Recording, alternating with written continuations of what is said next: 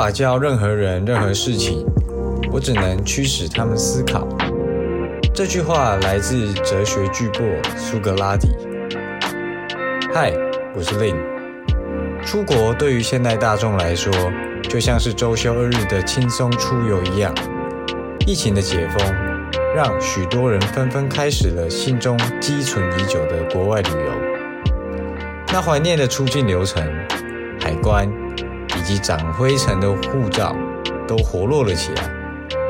周遭的朋友也都计划着年底出国的旅游行程。这让我想出国的心也跟着蠢蠢欲动。事实上，小时候的我对于出国的感觉是非常的遥不可及。生长在环境相对单纯的我，只要一听有同学要跟家人出国，就觉得非常梦幻。通常这类的同学在当时的学校里，家里的条件都是比较优渥的。等出国的同学回到班上的时候，我总会很好奇的凑过去听听国外是长什么样子。小时候，我认为的国外就是白人说英语，除非同学有谈到是去日本，否则我的既定印象就是说英语的洋人。一直到了大学，这中间的成长过程让我拥有了独立思考以及更广泛的知识吸收平台和对象。这让我对国外有了更不一样的认知以及体悟，使我心中萌生了出国的打算。在我后来接触的朋友群里，小时候或是学生时期就有出国经验的人很多。刚接触这些人的时候，我心中隐约会觉得低人一等，没有出国的经历，感觉很井底之蛙。我无法像他们一样分享这么多在台湾看不到的景象。以及历程，我也想要有跟他们一样和朋友出国游玩的回忆。很遗憾的，时至今日，想想这些也只是枉然罢了。渐渐的，想出国的欲望越来越强，但感觉为了出国而出国不是我那个阶段应该做的事。我没有那么多的资源能让我做选择。我开始思考着为什么会想出国。我想出国做什么？还记得当时的我，每天都会花费许多时间观看国外教学影片，自学平面设计的排版技能。对于英文写作二十分钟只能写三句话的我来说，异常费劲也费时。这时候，一个想法闪过：如果我能学会英文，那在这个世界能被我吸收的资源将会无可限量。于是我想了几个方法，希望能有效率的把我破烂的英文拉高到一定的水平，能让我日后自学国外资源也没问题的程度。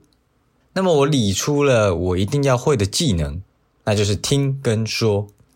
所以台湾传统的教育不适用于我，补习班、全英文环境学院都去尝试过，那么我的英文还是破的。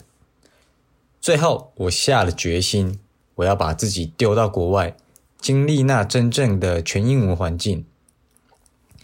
然而，现实阻挡了我，但我认为这是我一定要会的。正当我在找高薪工作以及打工度假的机会时，就那么刚好有一笔资源能让我出国，而这个资源是我万万不会想到的。或许，这就印证了那句话。天助自助者吧。得到支持后，我开始锁定我要去的地方。这中间，与到国外留学过的朋友聊天，上网爬文，不断反思自己要的是什么。看了许多城市以及比对一些国家后，最终我选择了西雅图。这个城市在我还没拜访之前，就已经有比其他城市更为不同的意义。老实说。这趟旅程对于没有出国经验又没有外语能力的我来说，处处是挑战。我根本不知道怎么出国，出国是什么。这次的出国对我来说不是游玩，我得为自己的决定负责。我可能只有这一次出国经验，从准备到落下飞机，一直到整整一年的旅程，我没有一丝一毫的放松。准确的来说，我整年活在预算的压力之下，在有限的预算内，我要把我想要的目的发挥到最大。归国后，我认为我做到了当初设下的所有目标，这也让我蜕变成不同的人。而这个人，就是当初一年前的我所想要成为的样子。如果你也想要让自己出国的旅程能创造更多的价值，你可以参考看看我接下来分享的方法。第一个目的，整理出清楚自己想出国的目的是什么。你出国是想玩，还是想学习，还是你想边玩边学习？我觉得根据不同的目的，都可以有不同的做法。在这里，我没有经历的是纯粹出国游玩的经验，但我认为做法都是一样的。对于出国学习为主要目的的人来说，会是以成长身心为主轴。如果是这个目的，我会建议把待在国外的时间拉长，最少不要低于三个月。然而，在这个学习旅程中，切勿失去学习的初衷。你必须时刻提醒自己这趟旅程的目的。一旦预算被消耗殆尽，你的学习之路将会立即中断。当然，你的经济条件允许的话，可以略过。即使是学习的旅程。你能对当地有更多的接触机会，会增加学习的广度。对于玩乐为主要目的的人来说，这会是放松或是净化身心的旅程。短则三四天，多的话无上限，端看你自己的评估。但我个人认为，既然是放松的行程，在游玩的当下就不要顾虑太多金钱的花费，因为。放松才是你这趟旅程真正的目的。第二个目的地的选择，在你整理出目的之后，国家以及城市的选择就非常重要。以我到访西雅图的例子来说，经过综合分析后，认为这个城市非常适合我的学习目的，才做出这个决定。那么，到底需要分析什么呢？第一个。安全、交通，再是学校风评、物价以及当地的文化，这些细项你可以自行排列优先顺序。但我认为安全会是最重要的，尤其在美国，路上存在几个神经病或是枪击案都是日常。况且西雅图已经是在美国相对很安全的城市了。那么以娱乐为目的来说，这次的旅程。你比较偏好陆海空哪一类的形式呢？每个国家或城市的特色不一样，能玩的、能看到的也大不相同。或是你有想品尝的饮食类型，都会是影响决定的条件。如果你能在一开始的规划就把这两件事情做好，之后的路程就会有一个方针前进。但要切记的是，出国的变数很大，天气。航班、人事、健康等等，都会是牵引你旅程的因素。这也是为什么需要在一开始就拟定好方针的重要性。那么，你有想过出国了，然后呢？我相信你在旅途之间，手机充满了美好回忆的照片和影片，这些媒体承载着无可取代的意义。但你可以检视自己有没有达到当初所设立的目的。玩完之后，我是不是满血回归了？还是其实还是很空虚？那我有没有达到当初学习的目的呢？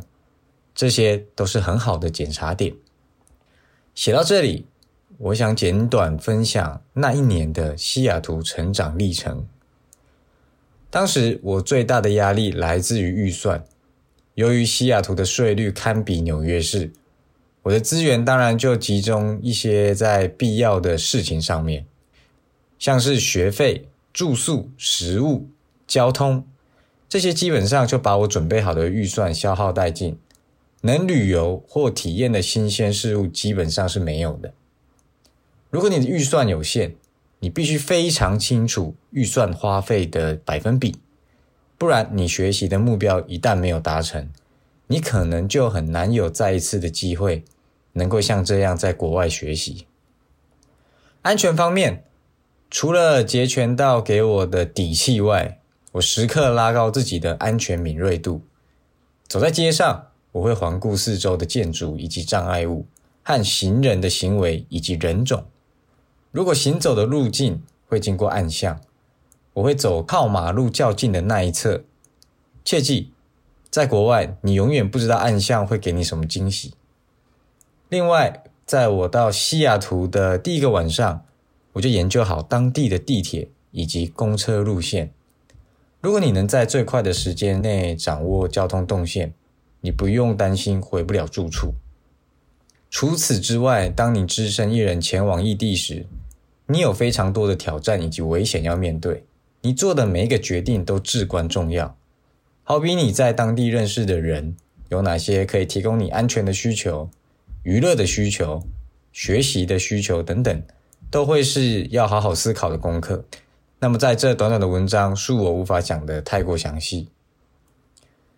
那你可能会好奇，不会英文的我当时怎么在美国生活的？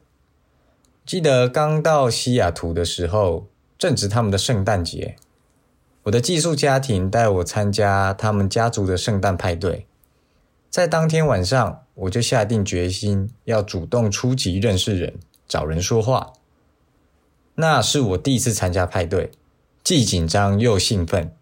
经过介绍，我认识了一个同样也是在西雅图学习的日本女孩。经过我绕了一圈认识其他人之后，我回过头来去找那位日本女孩聊天。原本我以为他会有一口很重的日本腔，没想到他一开口，我还以为是在美国生活很久的人。当然，我用我仅知的单字拼凑成句子，试图向他表达我想要传递的讯息，边聊天边模仿他说的句子的结构。从一开始只能讲几个单字，到后来已经可以一次讲上几句，而且问对方问题以及给予一些回馈。最后要离开的时候，脑海中我浮现以前看过的美国电影中的生活语句台词。我在跟他道别的时候，很帅的跟他说：“I gotta go。”以这句当做结尾。OK，当下的我觉得好像很帅，现在觉得好像有点中二。OK，这不是重点。我沟通的关键只是勇于表达，在开口前或是谈话的过程中。难免会有恐惧产生，尤其在听不懂的时候，你更无从得知要怎么让谈话继续下去。语言不通的后果，都会产生尴尬的场合。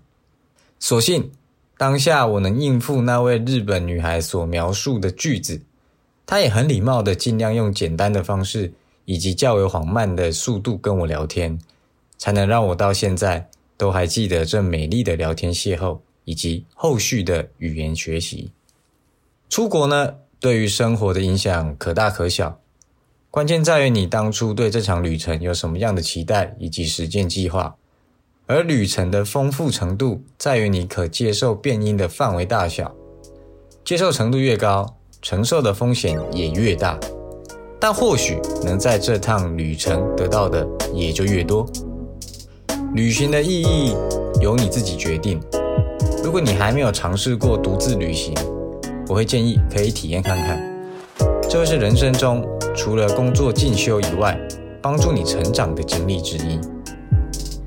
那么最后，如果你还是没有方法，或是毫无头绪，并且现在就想改变生活的话，欢迎你联系我。你可以在信件中或是 IG 私讯告诉我，我们可以用咨询的方式讨论，帮助你找出现在的问题点。以及提供你实际可以改善生活的方法，这是完全免费的。以上，如果你有想更了解的生活主题，欢迎提供给我。这期的文章就到这里了，我们下篇文章见。